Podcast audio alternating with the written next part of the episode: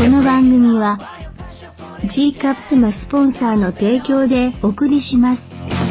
Bring it on, come with a rough frame. Let's get to the table in the mix. Hello，大家好，这是我们二零一九年第一次更新的，有脑花参与的啊，Movie Can，然后电影罐头，我是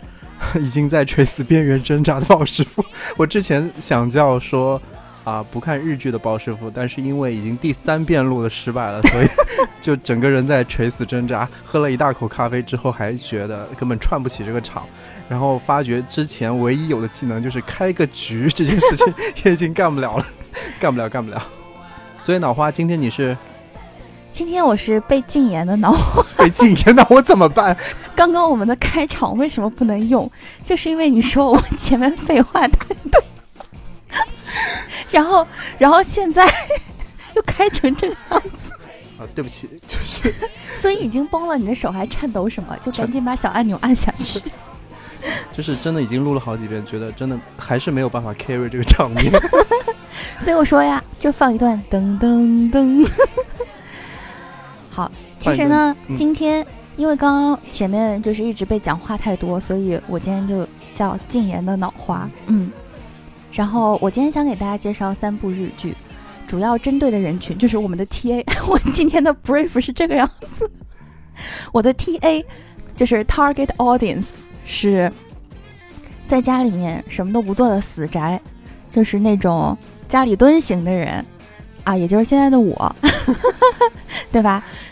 然后呢，我能这几部日剧能够带来的效果，对吧？大概就是说，能让自己在家的这种死宅们感受到一些 social 的气息，所以是一个 social 肯定。大概呢，就是你通过这，我们会介绍三部剧嘛，然后我后面会尽量说的快一点，大家再稍微给我一丢丢的耐心。就是一部可以让你假装在家里面有朋友，然后第二部呢，就是假装你自己有工作，然后第三部就是。假装自己还还还有他不能还有人追求吧？还呃，如果是女生的话是这个样子，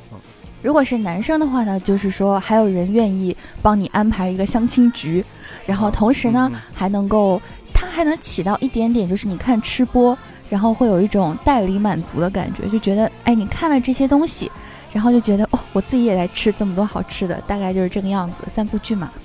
嗯。既然不能讲废话的话，那我们就从 第一部鲍师傅恶补过的这部剧开始讲吧。它叫“住住”，就是居住的“住”。对，它其实可以概括成叫假装你有室友，或者是说假装你有一个明星住你的旁边这种感觉啊。然后这部剧呢，它的主演就很奇特嘛，因为他是。演员就在里面演演演员他本身。啊，对。对，然后那个二阶堂富美，然后还有还有笨蛋主义的生野英英之，对，然后这个笨蛋主义呢，他很好笑，他之前有被评为说，只要是他出品的东西就不会有无聊的本子。他是写剧本还是一个？他其实原来是一个搞笑艺人的组合，就是会讲慢才，然后做搞笑表演的那种。然后他的搭档，嗯，就是退休了嘛，就他搭档退出了之后，他有的时候，大部分其实都是在网上，他会继续用笨蛋主义，就是巴卡利字母这个名字，然后继续在活动。但是如果出现在剧里面，他一般都会用本名。对这个人，他就是长得没有任何特色，但是他这个人只要稍微一动起来，有一丢丢的台词，你就觉得他很搞笑。然后住住这个剧呢，哎，你竟然唯一恶补了这一部，这个其实很有意思。我觉得就是它它的时长也不是非常的长，在二十到三十分钟左右吧，嗯，很适合就是早上或者是晚上你吃饭的时候。然后就开着嘛，然后让他在那儿讲讲讲就是了。就整个看起来很像那种很小成本的一个像小品的形式，嗯。然后一共就围绕着三个主演在那儿展开，然后每一集像一个，就是一个就是一个什么，像一个相声吧，像，有有一个起承转合的笑料在里面。然后有的时候他第一集和第二集都会把前面那个剧，就是前一集的梗还带到第二集去。就很有意思。然后还有就是他一共三个主演，两个男生一个女生。那个女生其实我觉得她长得还嗯挺可爱的，对她有点像怎么说呢，就是可爱，然后二次元版一点的宫崎葵啊。我觉得，但是我觉得有很多，就是那个女生有时候说的一些梗或者是表现行为，我能瞬间想到你，你知道吗？为什么？对啊，就是就是就是我看起来就是没有在管别人想什么，然后突然之间说，哎，我们干一个什么事情吧？这样的这样的情况会经常发生。但是因为由于她也是一个刚出道的小演员的形态。他其实演过蛮多，就是很牛逼的电影，像什么《庸才》啊，什么这个嗯，知道他还获得过很多高的评价，什么日本什么新就是最佳新人啊这样的一个评价。对的。但是但是在这里面，他好像就是那个样子，就傻傻的，然后好像不生活不能自理的样子，但是又和这两个笨蛋在一起，就非常的融洽。这三个人就是整天就在出演着一出，呃，我们经常会碰到的尴尬喜剧。这样的事情，但也挺能擦出火花的。我我有时候在看的时候会觉得，他们是不是在拍真人秀？这些对对对，会让人有一种这种感觉。是是被安排好的，还是真的他们写成那样，然后演成那样的？就觉得特别 特别，就是尴尬、迷之、好笑这种感觉。对，因为他是那种就不会有各种各样。你能够看到的特别烂的那种梗，对对对，对，他都是用那种真实生活的状况，就比如说，我不知道你有没有看到那一集，就是那个二阶堂富美，网网上都叫她黑富美，然后这个黑富美说，我早上很早有通告，然后你一定要叫我起来。那一集 那一集真的很好笑，就是旁边的人就。都在想办法说，哎，你不要睡啊，你不要睡啊！但是他就会想办法说，啊，我看一下这个，然后呃过去了，然后我看一下那个，然后过去了，然后最后，但他最后还是会赶上。但是另外一个那个我们笨蛋主义的那个人，他最后就没有起来，是吧？还是怎样的？对，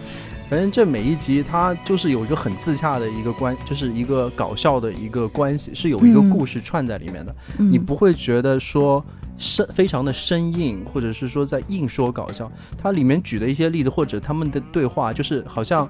我们平时也会发生，也会碰到，但可能很少人会把这个尴尬的情况挑明说出来。这种感觉，对对对，这个其实就是笨蛋主义最大的一个特色，他能够在意到一些很微妙、很微妙的那种小的细节。嗯，然后就我突然能够，我突然想起来前面你说为什么你觉得这个女的很搞笑，就是黑富美在这里面的角色，她第一集的时候就是三个人还都不不认识，不是很熟，对，只是说我知道你是明星，你也知道我是明星。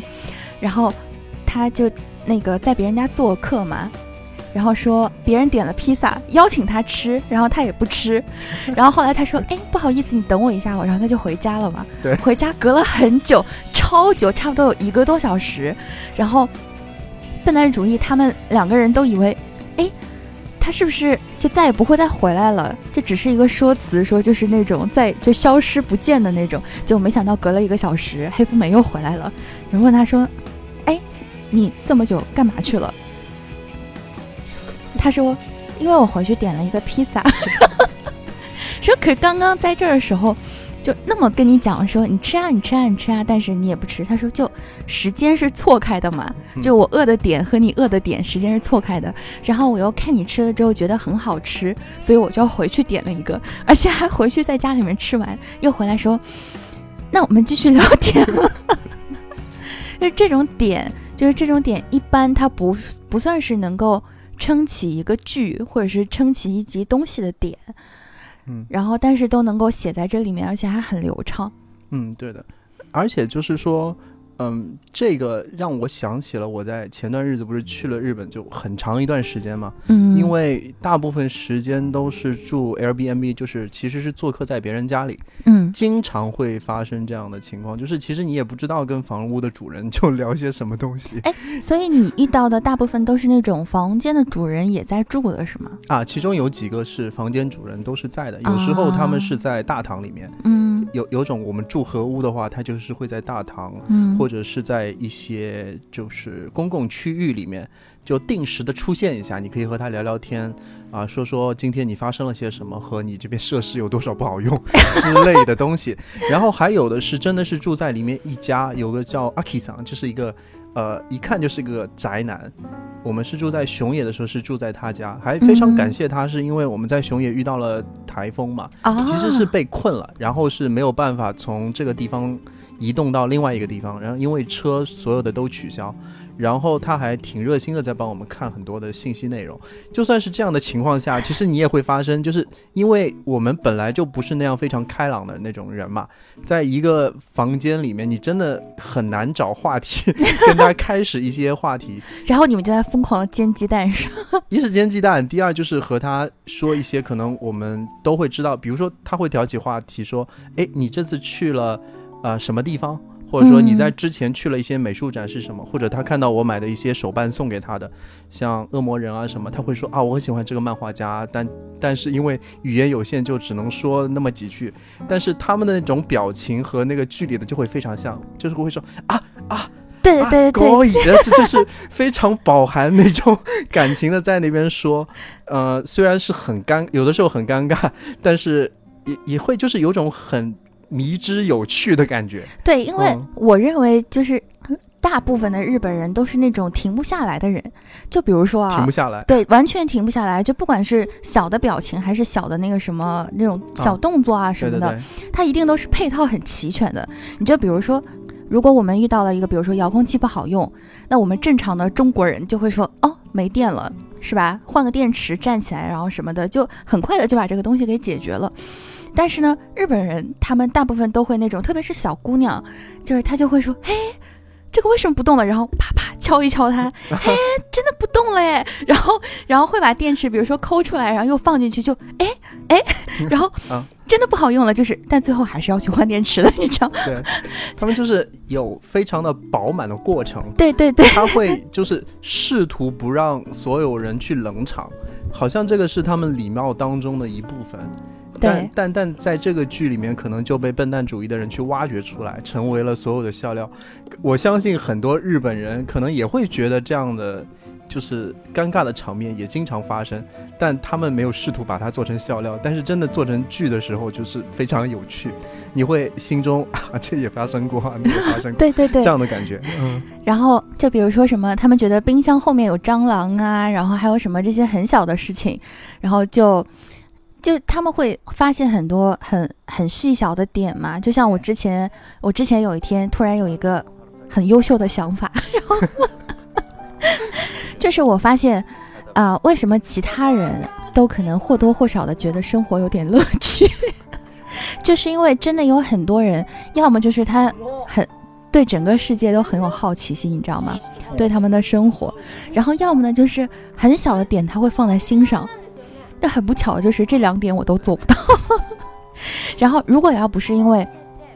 我就是真实存在的有室友的话，如果要不是看看这种剧啊或者是什么的，真的其实是感受到我周边可能除了鬼什么都没有了这种感觉。就因为我是没有那种过程的，就是没有发现什么东西的过程的这种人。嗯，然后所以这部剧呢，就会它首先会造成一个假象，就是。不管是里面剧里面在尴尬也好，还是怎么样也好，但起码有个人气儿，是吧？然后呢，又不会说他，嗯，这三部剧首先我都说它有一个最大的特点，就是说我没有一个特别强的，能够像卖方案一样的一个公式，就是我有一个 big idea，就是我的我的 big idea 是我要让它发生这样的事情，然后给大家带来什么样的视觉震撼，它都是没有的。就是像那种什么流水一样的，像流水账，但是又比流水账有趣的这样的一个过一个故事吧。所以说，首先呢，就是作为一个死宅，你希望自己家里面有点人气，然后你又希望假装能够自己有朋友，但是你脑补不过来，比如说邀请谁到你家里做客呀，或者是去认识什么样的人啊，这种情况下，就还蛮推荐这部剧的。嗯，而且这个。格式的话，我觉得可能比另外两部来的有趣一点。对，它的那种呃形式，并不是传统的一个故事一个故事，没有什么呃真实，就是没有一根时间线，你会发觉一个故事正在发生或者什么的，其实就是发生在三个人的对话之间，然后慢慢慢慢，它就很多笑料就这样出来，而且这个笑料出来的非常突然，呃，相信他那个那那个。叫什么笨蛋主义，嗯，他写的这个剧本还是很有趣，很有趣的。嗯对，毕竟是一个搞笑组合的人，对，而且他在豆瓣上他就叫什么笨蛋主义。我那时候看了说啊，这个人就是？什么鬼？对，什么鬼啊？用昵称 也能上豆瓣？日日本也允许这样的吗？就这样 就像那个什么右吉直树啊，然后什么的，他们这些讲讲漫才的人，嗯其实都会有一个像 nickname 一样的存在，或者是就好比说我们要取一个电台的名字，那你出去可能就是说你你是个罐儿，也是可以的嘛。行，嗯然后既然说到笨蛋主义，就把他另一部剧也讲了。然后这个呢，这部剧叫做《架空 OL 日记》。架空 OL 日记，对，架空其实就是一种怎么说虚拟的、虚构的，虚构的。对，虚构的一个日记。他为什么讲它是虚构的呢？因为他从第一句台词就不成立，你知道？那个生野英之，我们都如果你看了，或者是你搜一下，你就知道这个人他肯定绝逼是个男的嘛。然后他第一个台词就是。你能看到他，首先他的镜头就是他在家被闹钟给叫醒了，然后呢穿着毛毛茸茸的睡衣，就是那种大岛优子也会穿的，然后很女性化的，然后开始戴个发带，然后再洗脸啊，然后妆法也很完整，最后还会给自己涂上小唇彩的那种 bling bling 的。然后他的台词就是说，女人要出门真的是很麻烦的，意思就是说，我先告诉大家啊，就是我演的是个女的，虽然我是个男的，但是我周围的人都觉得我是个男，我是个女的。因为他在职场当中也有一些朋友嘛，然后而且这个剧里面还有，嗯，旧田麻美，就是我们之前一起看过一个电影，你可能已经忘了，然后反正是一个腿很漂亮的一个 小姐姐，没有注意到腿，只是觉得啊、叫什么蛋黄酱，对，美乃滋与蛋黄？酱是吧？对，那时候就是东就是叫日本影展时候看的嗯一个大荧幕，然后那个时候她好像是比这个剧里面要更漂亮一点，给对对对，我的感觉。然后是和一个啊、就是乐队乐手的一个故事嘛，对吧？是是是，嗯，哇，你竟然记得起来。对，记得起来，记得起来。然后还有夏凡，就是美少女夏凡，夏凡，夏凡我也记得是那个。啊海是街日记海街日记里面的嗯那个小妹，小妹妹，对，那个印象也很深，因为她演的就是穿的乱七八糟，就是很有趣的那个打扮，然后表现的也就是那个小妹妹的样子，嗯，就就还蛮印象深刻的嗯。然后还有一个就是最近很火的那个《轮到你了》，啊。那个日剧里面就是酷爱垃圾分类的那个女的，那个黑衣女在这个剧里面也有出演。然后他们呢就演的是一个普普通通的银行里面的一个小职员，嗯然后呢嗯每天上班的路上，然后和上班的过程当中会发生一些什么样的事情，但这个事情也不是一个说很大或者什么的事情，就都是一些。生活或者是工作当中稀稀疏疏你能发现的点，然后就比如说啊，那个他们下班之后，大家会一起结伴，然后去逛街嘛。然后这个笨蛋主义呢，因为他毕竟演的是个女生，然后他就会在那个彩妆的柜台，然后会请柜姐帮他说，哎，我想试一下这个口红啊，或者是唇彩啊什么的。然后他就会说说，嗯，这个 B A 就是这个导购啊，就是啊，他的手好慢啊，就是为什么就是画一个嘴唇要画这么久？为什么他会感受到这个时间很久？是因为别人的手凑到你的嘴面前的时候，他就不知道自己应不应该呼吸，啊，因为你鼻子的气息，然后会吸到，就是会吐到别人的手上，他会觉得这是一个很不礼貌的事情。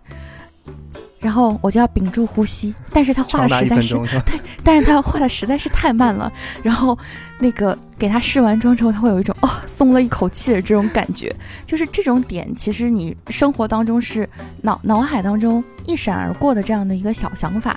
然后绝对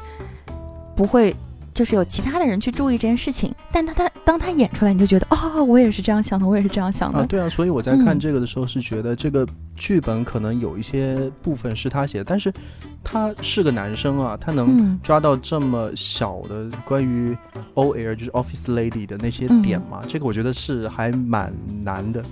就应该也会有一些就是痛点是他嗯。去用否其他的方法去抓的嘛，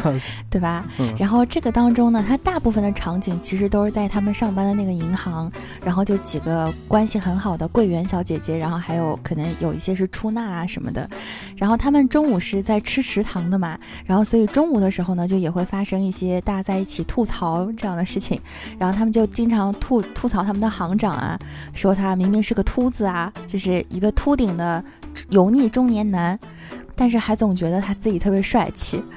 然后其他就只要有一个人开始吐槽，然后旁边的人就都会跟着一起附和，你懂那种感觉吗？就好像是说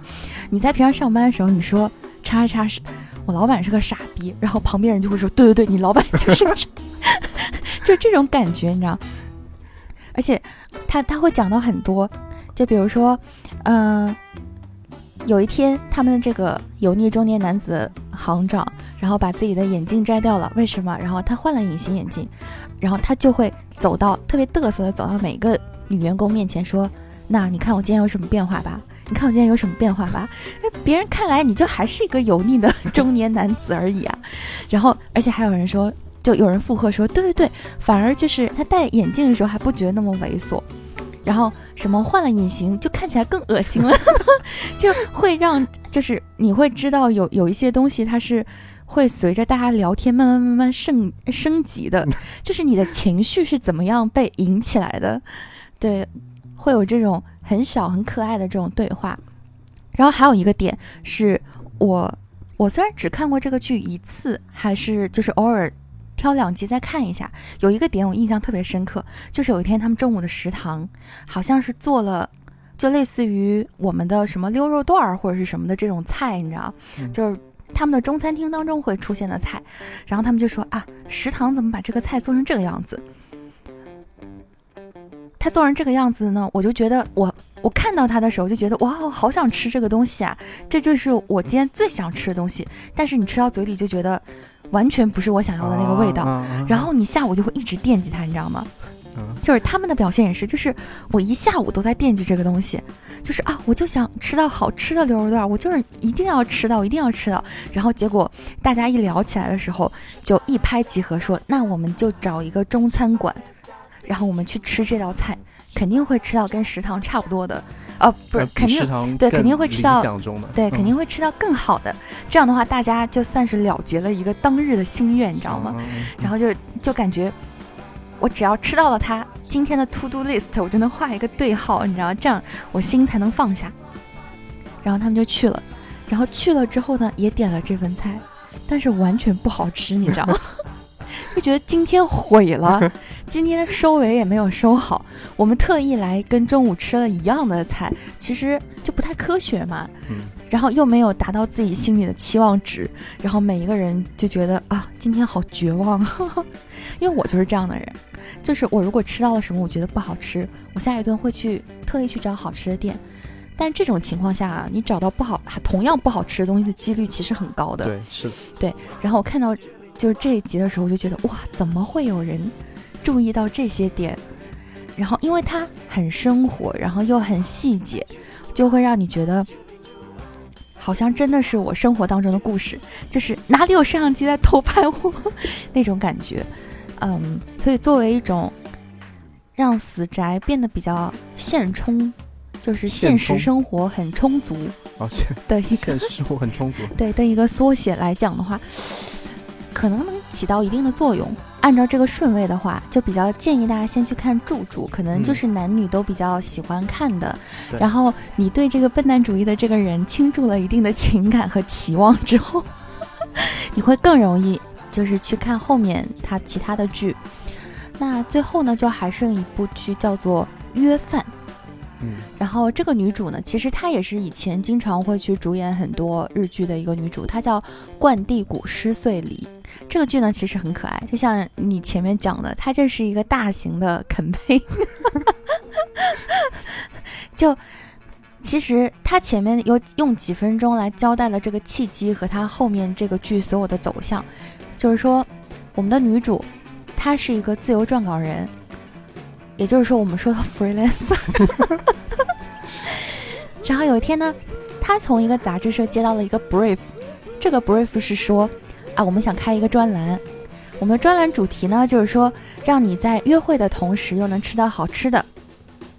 然后，所以专栏的内容就是说，像所有的年轻，也不是说年轻，应该说单身的男士，因为后面我记得出现过很老的，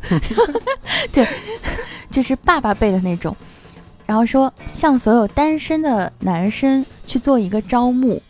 然后招募来的人呢，你可以去选定你想要带女生去的餐厅，然后这个女生就是女主嘛，而且在。吃饭和聊天的过程当中，你要想办法去撩这个女生，撩到她有一种恋爱的感觉，撩到她有一种心动的感觉，要让女生心动。那其实过程就要大家怎么说，各各自使出自己的技能，因为你只有有趣才能写成一个文章嘛。然后，然后后面的故事呢，其实就是很多日剧它都会有一个固定的版式嘛，就是开头介绍一下。啊，这一集来，来那个来的男生是什么样子的？就是会做一个背景的介绍呀，然后还有什么的哦。首先先说一下我们的女主，我们的女主是一个感情空白期长达五年的一个人，但是比隔壁小刘强很多啊，对不对？然后呢，而且是一个呃，他大概在里面的年龄应该在三十二岁左右，我我感觉啊，三十岁左右的样子。然后就因为这个年龄段的女生啊，她其实对很多男生就是那种，我看了他的资料，或者是我看了他几句简单的介绍，我脑子里会有很多刻板印象的。嗯，就像我们看到的第一集，他说他是一个广告公司，他是一个广告公司，看起来很有钱，然后又很有品的一个男高管，你知道吗？然后他就会觉得说，哎，从他嘴里说出来的什么话，就给我一种他在炫技。或者是他在炫耀，说自己懂很多东西，就是哎，你看啊，你不懂吧？我告诉你啊，怎么怎么怎么怎么样啊？然后从女生怎么样跟他聊天，然后呃，算是解除了一些偏见。而且这个女的她自己脑补的内心戏也特别多，她可能从对方的简简单单的一个回答，然后就脑补出了一个很强的那种情景剧。然后最终呢，都会脑补到啊，如果我们两个人在一起生活的话，然后会是怎样怎样怎样的一个场景？就好比之前不是有一个人总会就之前不是有一段话嘛，就是说什么你只是冲着我笑了一下，但是我连我们两个人孩子叫什么都想好，就是这种感觉。然后呢，因为啊，对这个女主的要求，这个 brief 对这个女主的要求就是说，尽管男生在撩你。你千万不能上钩，为什么呢？因为我们节目要继续做下去，就是我这个专栏要一直一直的更新。万一你中间很不幸，对吧？去恋爱了，嗯，那我这个节，那我这个专栏岂不是就要停了？嗯。但事实并不，但事实上啊，我觉得这个主编会找到他，也是对他有一定的信心，你知道吗？就是有些人的恋爱能力就是很低，然后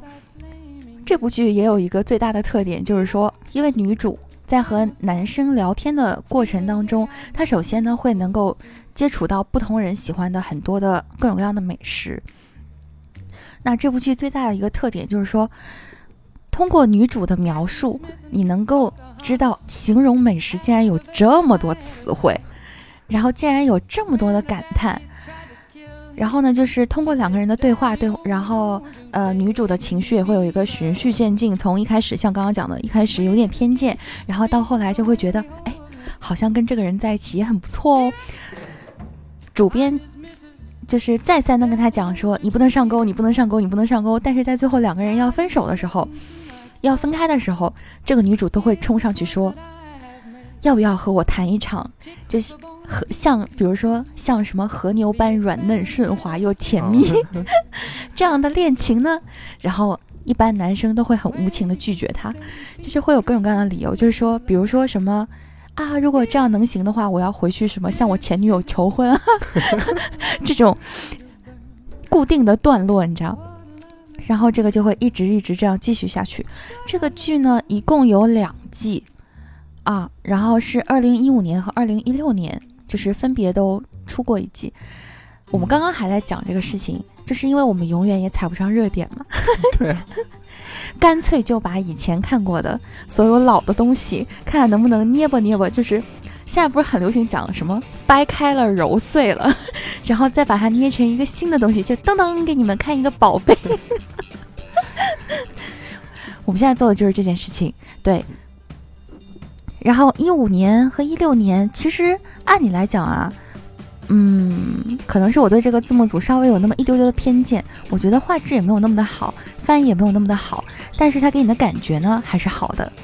因为我不知道这个节目什么时候会出啊，讲成这个样子到底要怎么剪，反正也是一个特别大的问题。如果假如说在十一之前，然后能够播出去的话，有些人可能会烦恼，就比如说。到十一了，我要去什么地方旅游，但是已经买不到票了，然后又找不到合适的人，然后附近的一些什么小活动呢，我又参加不了。就比如说像简单生活节这种智障的音乐节，竟然去了金山，我的天，这种就不要去了，安安心心的在家做一个死宅，然后还是有很多的方法，然后能够让你感觉自己有一个很充实的生活状态。然后这几部剧里面，好像最近播出的其实也要二零一七年了，也就是说是前年。然后我们没有办法做新的剧。其实按理来讲啊，会不会有人觉得很奇怪？因为我们隔了这么久不去更新，然后更新了一堆这么莫名其妙的东西，会不会有人听了很生气？一定会有人听得很生气。就是比如和老房做的那期节目是在，呃。分析一些预告片，就是还没有看过的电影，然后我们是在做一些 过去很以前的一些就可能可能你找好不容易找到了一个资源，就好。假设你被我们说服了，虽然这种可能性很低，对吧？你觉得无聊的时候想找一个下饭剧，然后你输入了片名，然后找到的所有资源都是什么？资源已删除，就也是很精彩。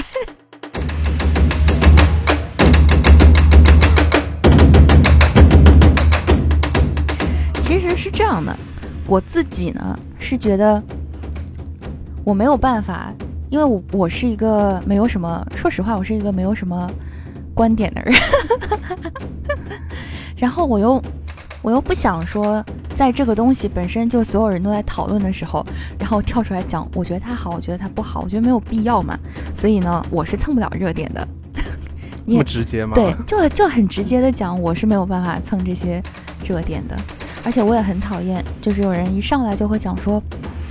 这个东西啊，什么就是骗人的，就是噱头，就是什么什么会有，就是就是会有人说这个电影或者是这个剧，或者是新的一种什么样的形式，它就是一个噱头，它就是一个骗人的，它就是一个圈钱的。我觉得除了上海堡垒，大家可以 这么去侮辱它之外，其他的，其他的，我觉得还。还算有待商榷吧。